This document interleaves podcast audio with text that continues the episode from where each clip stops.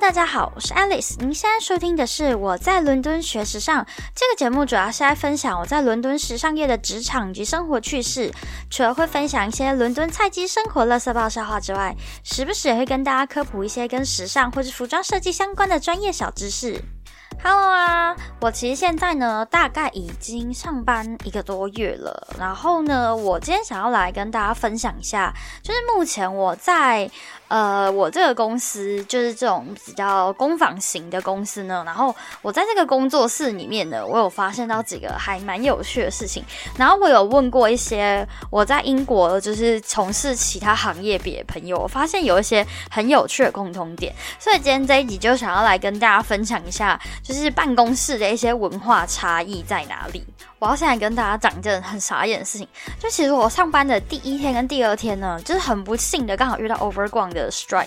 就是他们罢工。然后这个 Overground 这个东西就是我上班的一个最佳途径，因为呢，我走路从我家走路去 Overground 的车站十五分钟，然后我在车上十五分钟，然后我下了车之后，我再走去公司也是十五分钟，所以我整个从我家出门到到达公司的路程大概是四十五分钟左右。其实这个可能在台湾来讲，四十五分钟去上班好像也可以，但是其实，在伦敦来讲的话是一个比较短的时间，因为其实伦敦很大，再加上呢早高峰的时间会有非常非常多人去上班，你像可能公车啊，或者是甚至地铁什么，都会人挤人，非常可怕，所以就变成说，哎，很多时候你可能出门到上班什么都是要一个小时，再加上其实大部分的办公室都是在市中心的，所以市中心的。房租相对又比较高，消费什么的各种生活机能什么的，它就是比较都市，就比较不像那种住宅区那种感觉。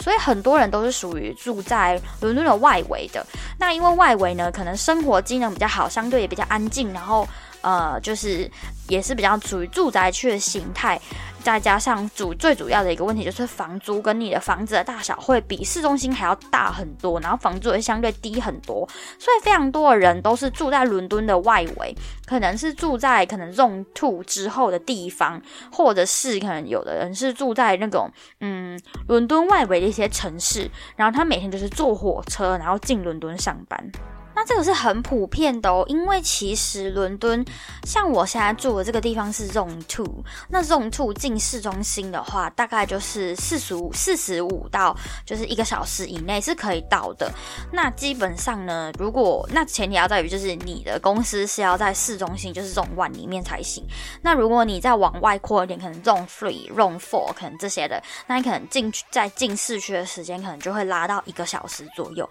所以基本上呢。再加上你有可能会有人会跨区，比如说像我从东边到西边，虽然一样都是 Zone Two 好了，但我跨区基本上也是要一个小时。所以原则上在伦敦，如果你上班通勤时间是一个小时，这都是很正常的，因为基本上大家都是要一个小时左左右的时间去通勤。那一个小时以内的话，就其实算是很方便去上班的。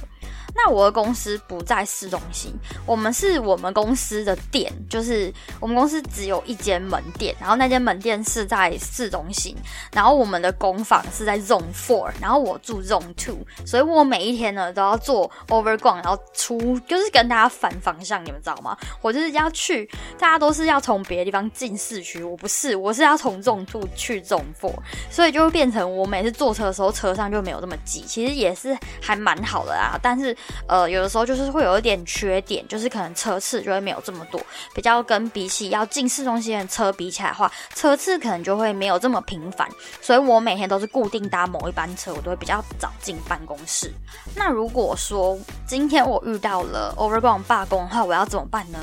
我整个路程就会变得很可怕，因为我要坐两班公车，然后我这一班公车都要坐接近一个小时的时间。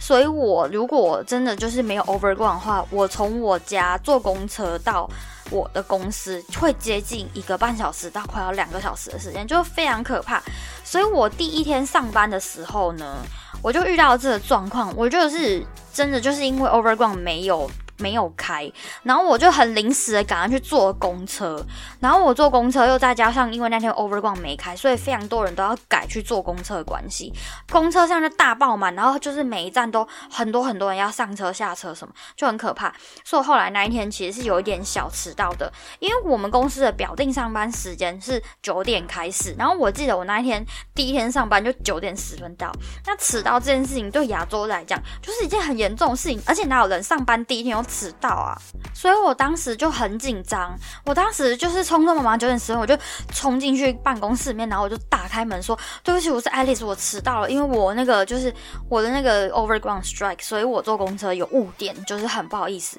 然后当时我们公司很像，就他们就一点就是发生什么事，就是很茫然，你知道吗？然后我进办公室之后，我才发现，哎，怎么这么多人都还没有来？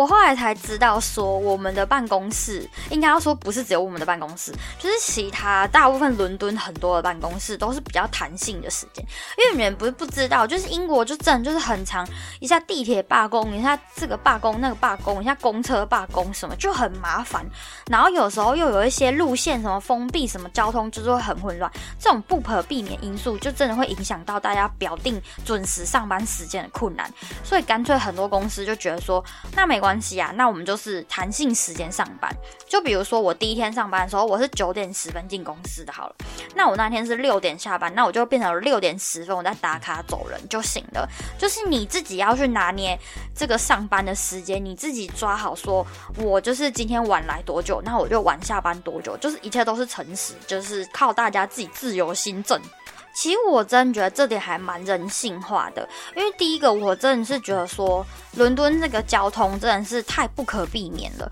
尤其是再加上说。这个地铁这个东西真的太长，就是罢工跟迟到，这真的是没有办法，是因为早上真的太多人要坐车了。你们不知道，就是伦敦那个地铁跟那个日本那个地铁是一样的，你们知道吗？就是人已经完全挤到，就是挤到一个完全不行，挤到水泄不通，挤到有时候你知道门好像有一点关不起来那种感觉。就是早上的时候，大家上下班，大家都是要去某一个同样的某一个站，然后坐某一个线，就真的迟到这件事情，就是会 delay 这种事情，真的是无可避免的。再加上第二件事情，我觉得说，有时候你像我们在台湾，很多人都是因为可能要赶迟到，或者是呃，可能就是上班来不及，什么车速就会比较快。所以你们也不是不知道，就是像我以前在台湾，我是骑摩托上班，其实上班时间大家车速都是非常快的，所以有时候像上下班时间就特别容易会有车祸。再加上大家都要赶着上班，然后大家都是又开同一条路，大家开这么快，然后车辆密度又这么高的。状况下，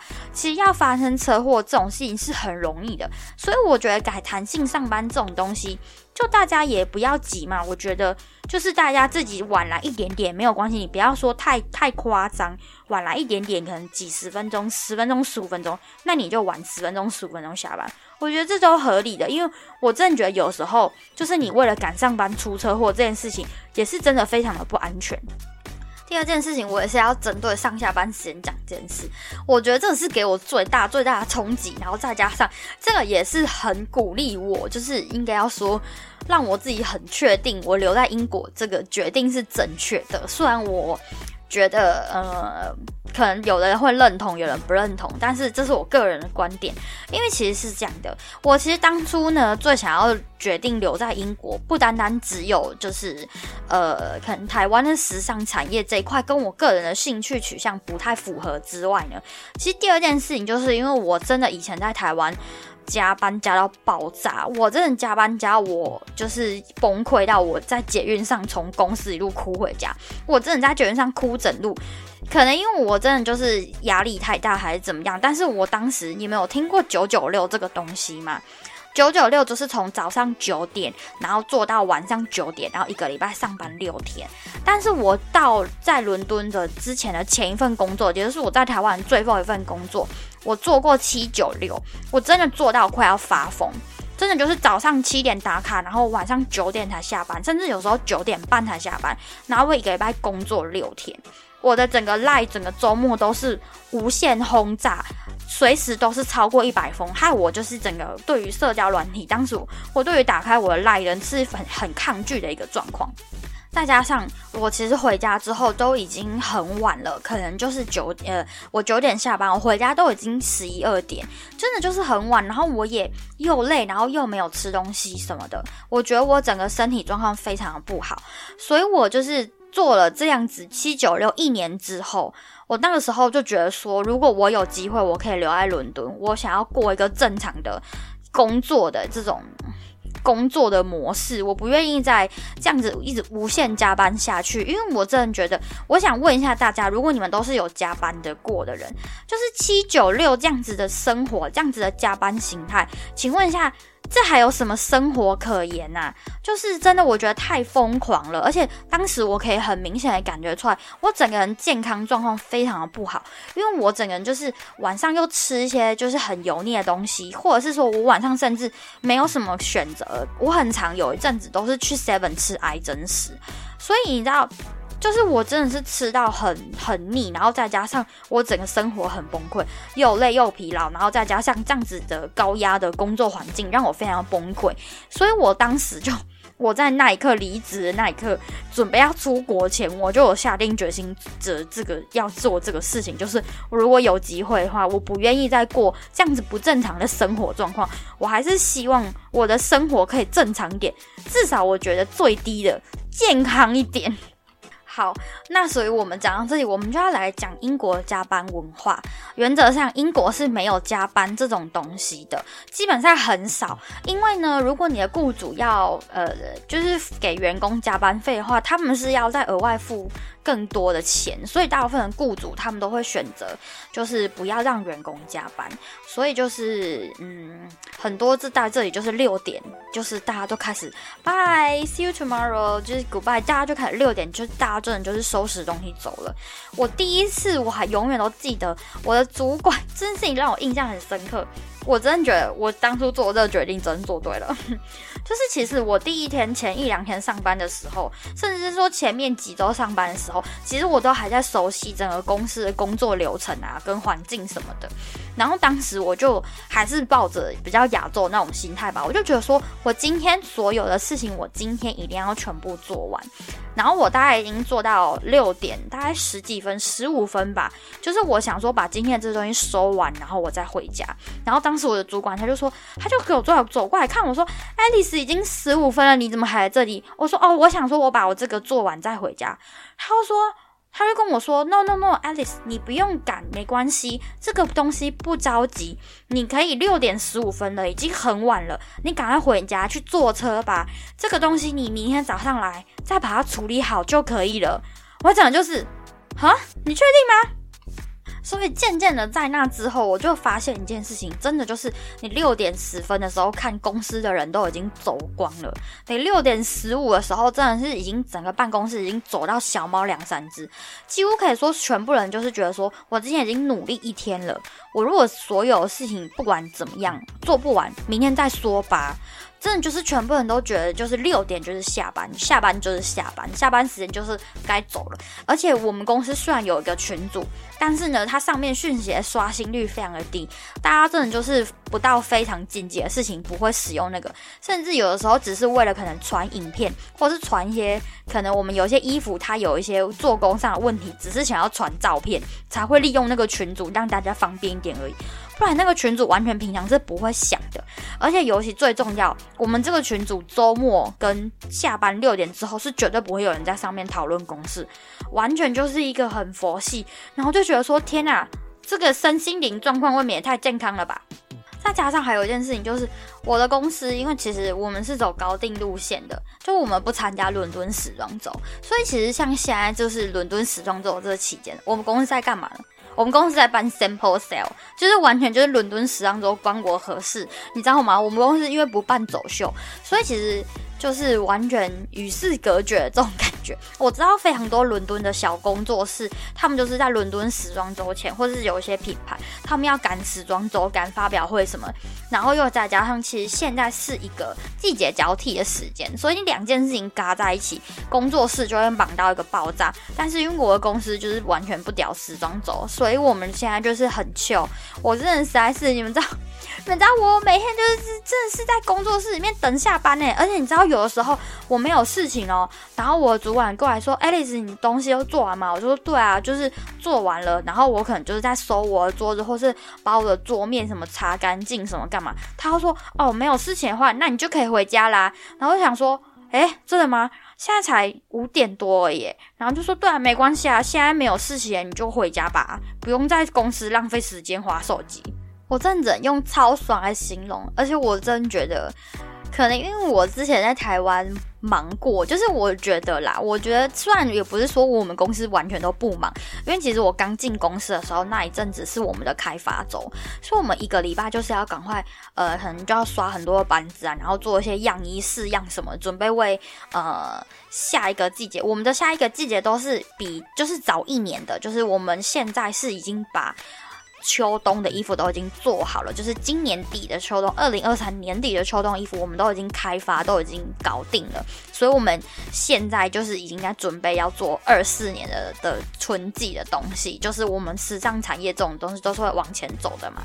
然后，因为像现在啊，是春夏交，就是秋冬跟春春天的交际的这个时间，所以你看秋天的衣服，客人也不会再订啦。然后春天的衣服，其实也还没有说到。很很温暖到可以订春天的衣服，所以现在我们公司完全订单什么的，就是一个尴尬期，就是可能还是会有一些客人会订礼服那种比较没有季节区分的东西，但是你会很明显的感觉出来那种比较厚布料啊，或者是那种比较秋冬款的，就是比较比较少人订了。我我们最近目前的订单，我感觉都是可能有人三四月要准备结婚，所以还蛮多人订婚纱跟礼服的。所以最最近的事情就是。一个很 chill，就是完全就是毫无压力感，然后就是其实说实在话，有时候真的很无聊，因为我们公司就是办完 sample sale 之后就也没什么事情，然后新的开发季也还没开始，每一天大家就是开开心心的悠晃悠晃的去公司。然后像我之前有讲到弹性上下班的问题嘛，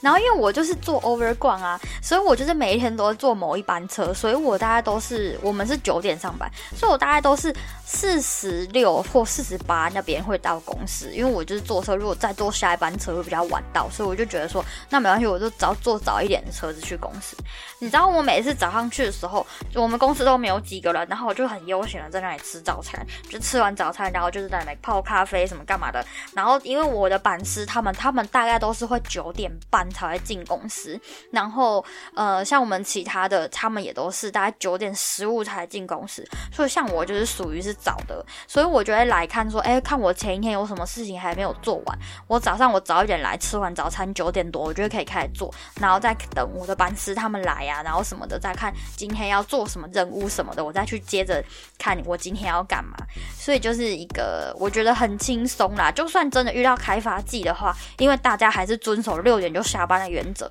所以真的遇到开发季的话，真的也不是很疯狂那种加班加到死。然后接下来我要来说一件很很有趣的事情，就是我第一周进公司的时候，我真觉得我是他妈伦敦乡巴佬，你知道吗？我这实在是因为以前我们在台湾办公室有提供咖啡机，已经是很好的福利了。所谓的咖啡机是就是只有咖啡，它没有牛奶的。那你要牛奶还是你要什么阿里阿扎燕麦奶？你乳糖不耐症什么的，你必须自备牛奶吧？一般大部分的工作室或者是公司，他们都是让员工自己买牛奶，然后自己放冰箱嘛。那有的公司甚至没冰箱，甚至冰箱很小什么的。反正呢，就是公司有提供咖啡机这种已经算很好的福利了。但是你们知道英国的公司就是他们的茶水间有放什么吗？真的是我第一次进公司，真的是我傻眼到爆炸哎！我还问我的其他英国朋友说，这个办公室放这些东西是正常的吗？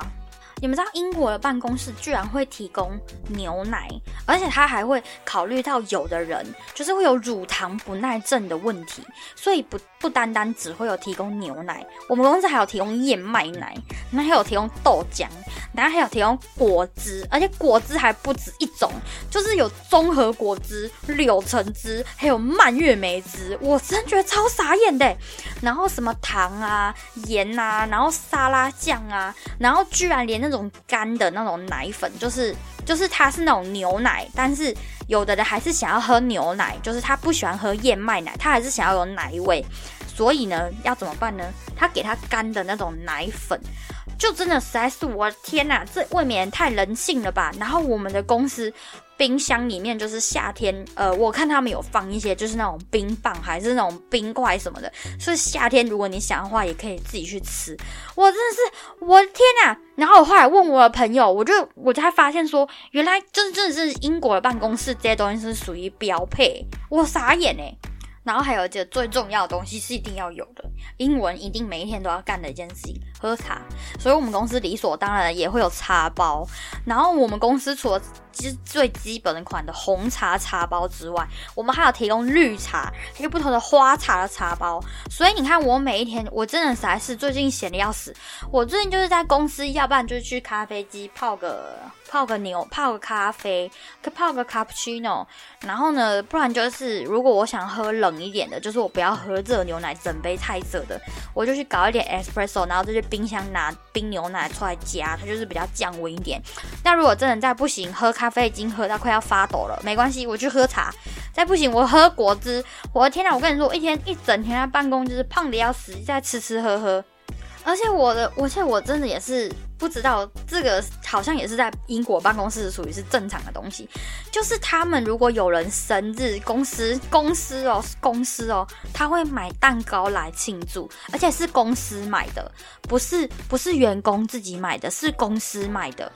所以我就觉得天哪，也太好了吧！然后我们公司就是很很神奇，他们常常就是像我们的经理，就是很常就会买一些小点心，或者是可能可颂面包，很莫名其妙就会出现一大堆在厨房上，然后你就是放在桌上，大家就写可以自由去吃。然后我在录音的这一天，二月二十一号，今天好像是一个英国的什么 Pancake Day 吧？其实我也不知道。我对于这种英国本地的这种比较宗教形态的这种节日，我还是不太这种比较小的节日，我还是不太清楚。但反正呢，我今天进了办公室之后，我去泡咖啡之后，我就发现桌子上有 Pancake，然后我就说为什么？为什么今天会有 Pancake 呢？然后我其他的同事他们说，Alice 你吃 Pancake 了吗？我就说为什么今天要吃 Pancake？他说哦，因为今天是什么？好像从什么从今天开始算，然后到复活节就是一个时间，然后反正就从今天开始，然后就是今天就是一个 Pancake Day，就对。总而言之，我实在是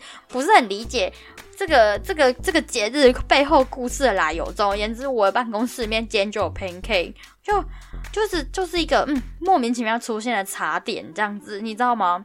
再来，我要讲一个很有趣的现象，但这个是我自己观察到的，这个不是有人跟我说的，就是我们是九点上班嘛，但是我发现一件事情，十一点的时候大家都会停下手边的工作，干嘛？喝杯茶。就真的哦，十一点的时候大家都超有默契，真的就是很有默契的，全部的人就是十一点就是会停下来，然后去厨房。然后可能就是去泡杯咖啡，去喝杯茶，或者是看今天桌上有什么东西去吃一下，或者是去厨房聊个天，这样十一点就是会小小休息个十到十五分钟，然后。就是很有默契，这种东西是不需要明讲的。就是时间一到，你就会发现大家就会自动放下手边的东西，然后去休息一下。然后一点，因为英国他们这边的呃午餐时间是跟亚洲比起来是比较晚一点的。英国这边他们都是普通都是一点吃饭，然后晚上也是比较晚吃，晚上大家也是七点才吃。所以我一开始调整这个吃饭时间也是调整了一下，不过现在已经习惯了。好。然后我们就是一点吃完饭之后呢，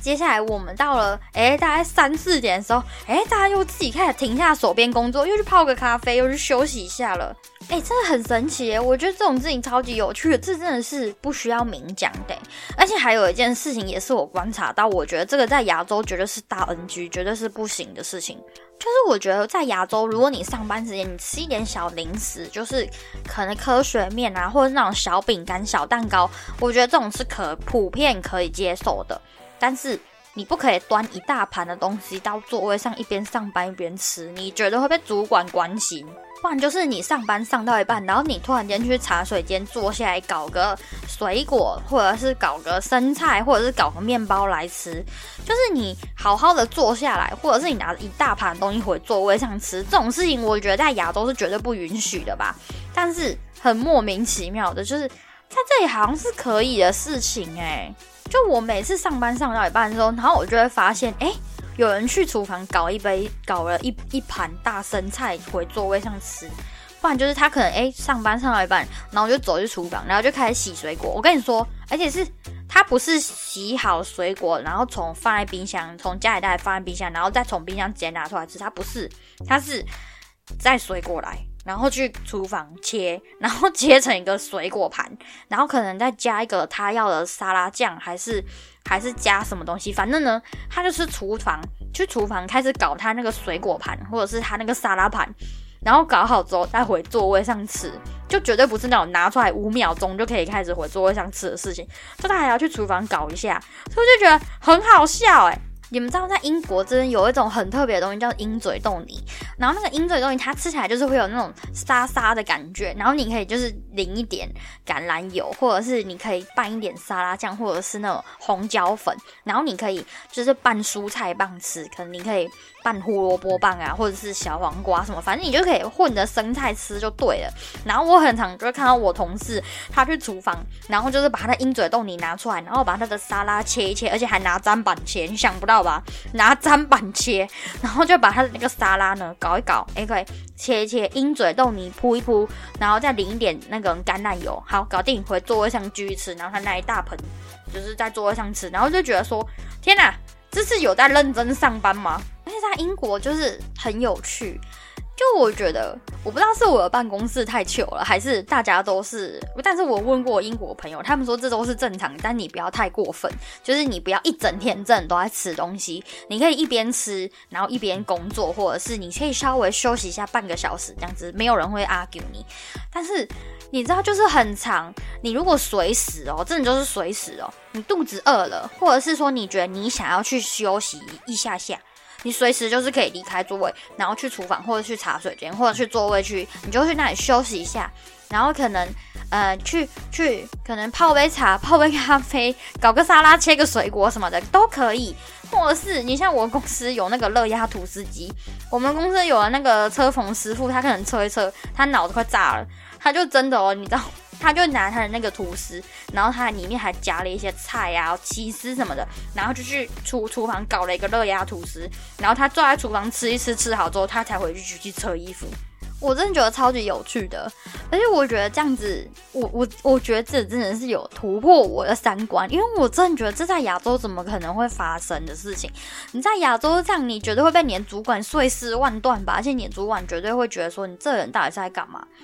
然后还有一件事情，我就是终于知道为什么我其他班师同事他们干嘛中午都一直吃沙拉。我想说，你们中午吃沙，你们下午不会饿吗？当然不会饿，因为他们下午肚子饿了，就会直接再去搞一盆沙拉，或者再去搞个吐司面包什么，或者是看今天下午有什么小点心，或者是看今天公司又准备什么蛋糕，自己去切来吃。所以你当然真的中午吃沙绝对没有问题，绝对不会饿到的，绝对可以撑到下班。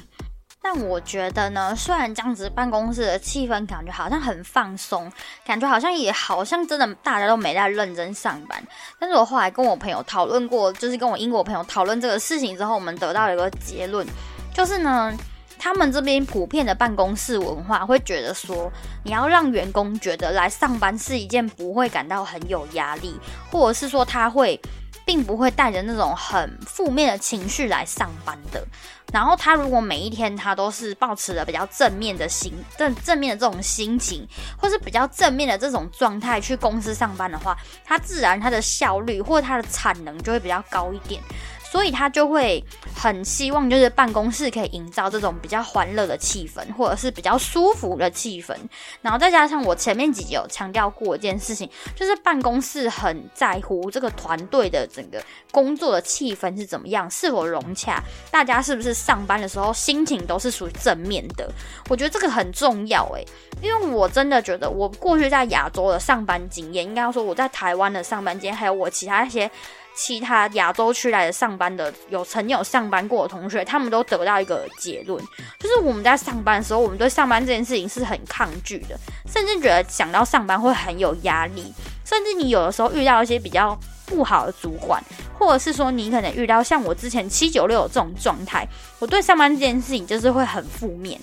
然后渐渐的，你到可能因为这样的状况、这样子的压力，你可能就会影响到你的生活，甚至影响到你的心理状况。然后你一定绝对会影响到你在工作上的绩效跟产能，因为你每一天的状况都是很负能量的。所以我觉得。我其实我觉得我，因为我体验过这样子负能量满满的这种感觉，所以我很认同他们这样子的工作的状态。虽然你感觉说好像上班没有在上班，甚至这样的办公室会不会有一点太松散了一点点？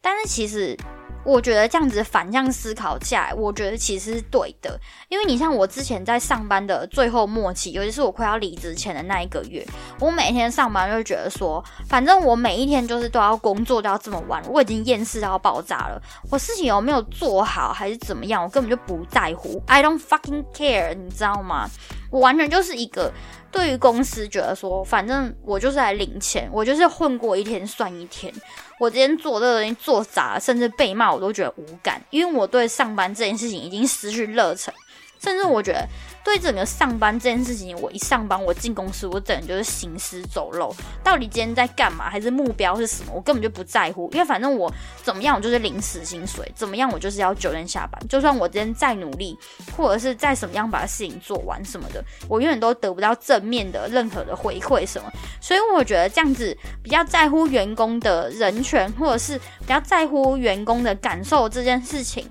是我目前为止在英国上班的这一段时间。我感受到最大的办公室文化差异。我觉得，虽然我个人的经验不能以偏概全，可能我是一个比较不幸的例子，就是可能我过去的公司带给我的经验，让嗯，应该要说吧，可能因为过去这样子比较高压，甚至这样子比较嗯，让我个人观感或者是比较负面的这样子的工作经验，让我不愿意再回台湾再去。从事相关的行业，甚至再投入同样不健康的职场，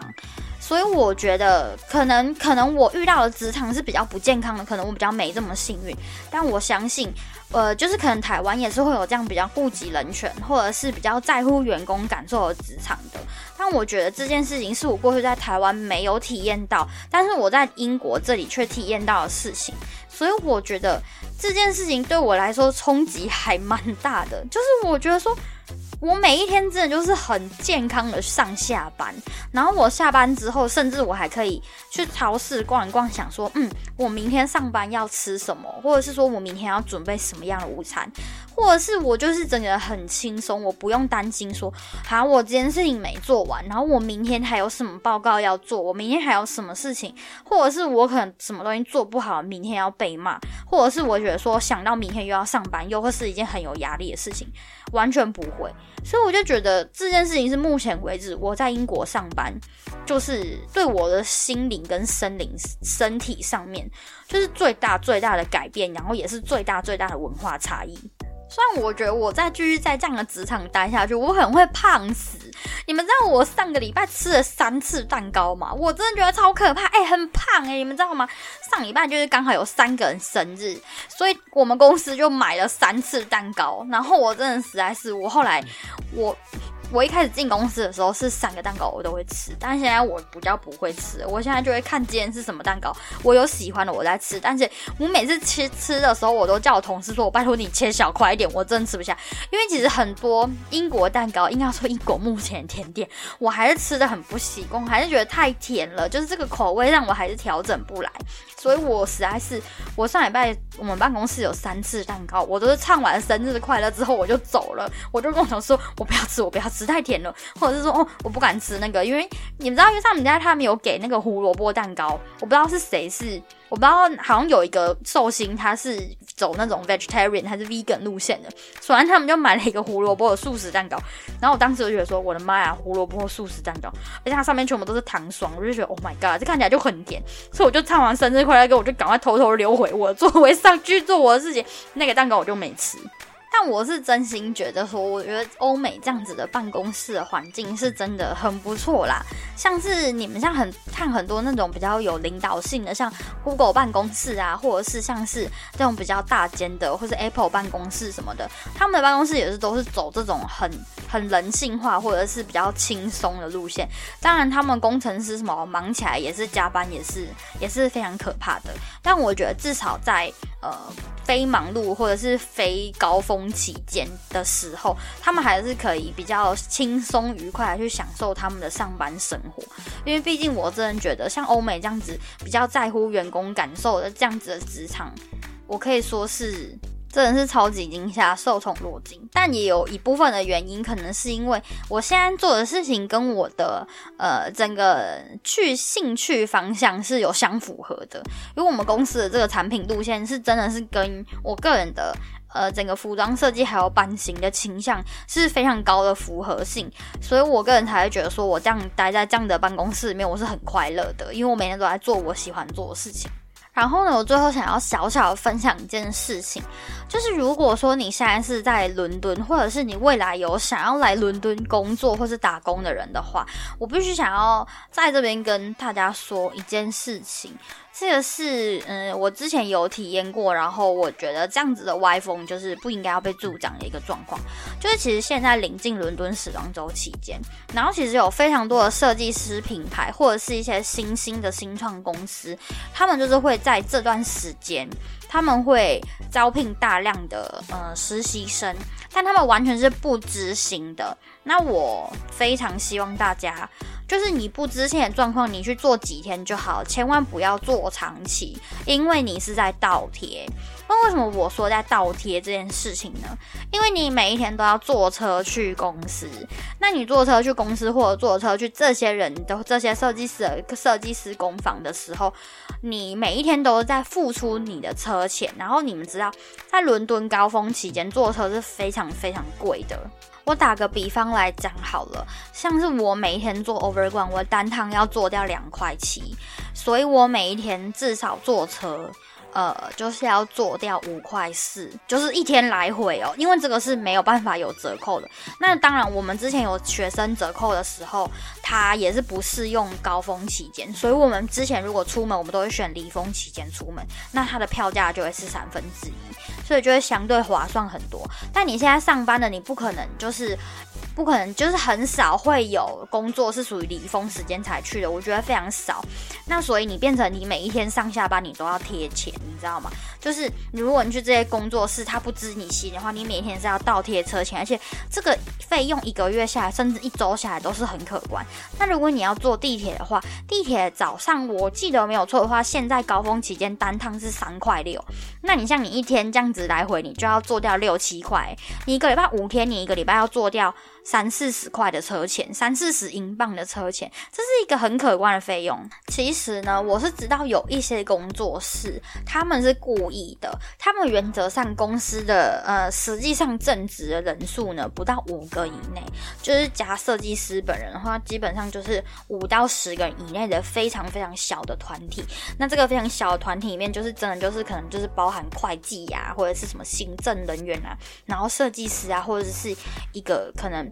Production 这种比较核心的这种工作职位，那他其他的这种什么制作的啊，或者是其他的助理什么，他们全部都是故意。在伦敦时装周的时候，他要赶时上秀的时候，他才故意请这种免费的学生来做他的劳工的。然后一旦时装周结束之后，第一个他不会让你转正，因为他不需要你；第二个他也不会让你以攻读的形式继续在这个工作室里面上班，因为也是一样的原因，他不需要你了。所以他们就是这样子不断的循环，你知道吗？就是每一次要时装周或是要发表或者是怎么样，他们就会赶快在网站上面就是招需要 internship。但这个都是完全都是没付钱的。我说难听点，这个就是去做网吧工作，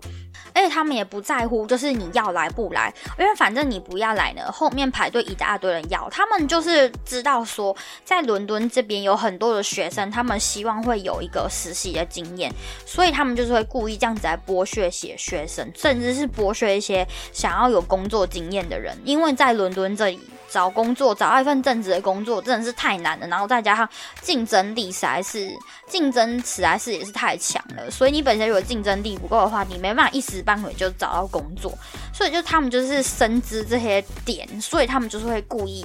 就是这样子，他们也不在乎你明天要来不来，因为他们也知道他们不知心。有的人可能今天来，明天不来，或者是后天又出现怎么样，就根本就是不稳定的，所以他们也不在乎。反正这个人如果消失一阵子，消失一周，那我再随便再叫一个。来应征 internship 的人，然后就说，哎，你明天可以来吗？那一定很大部分人都会说可以，我明年就可以去什么？因为大家都希望有工作，或者甚至希望伦敦时装周结束之后可以转正什么的。但是非常多的这种恶劣工作室，他们都是趁时装周的时候出来骗吃骗喝，来压榨剥削劳动力的。所以我强烈的建议，就是如果你只是想要有一个经验的话，或者是说你想要在进入职场前想要了解看看这种工坊或者工作室的形态是不是你喜欢的职场类型的话，你可以去体验一下。但是你千万不要觉得说，我就是做完时装周之后，他就会把我转正。我基本上我之前的朋友他们去做过这种的。几乎没有人是转正的，全部人，如果你问转正的话，他们都跟你说，我们可以接受免费 internship，也就是说，如果你要来的话，我当然是打开双手欢迎啊。但是如果你跟我要钱的话，没钱就是这样子，你跟我要钱不可能。所以我建议大家，就是你这样子的 internship 你可以去做，但是不要做太久。不要做太久的原因，是因为你不要倒贴车钱，倒贴太久。你甚至你每一天吃饭，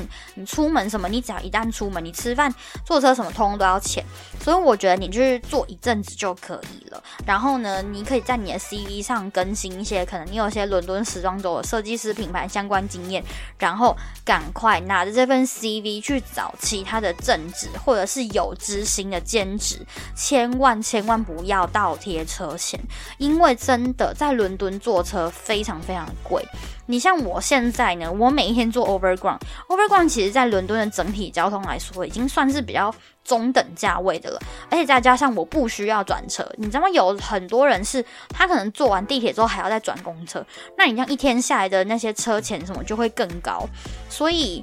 我觉得我是单趟这样子，只有做 over 广这样子，我一个月都要花掉几乎一百块的车钱，一百英镑的车钱。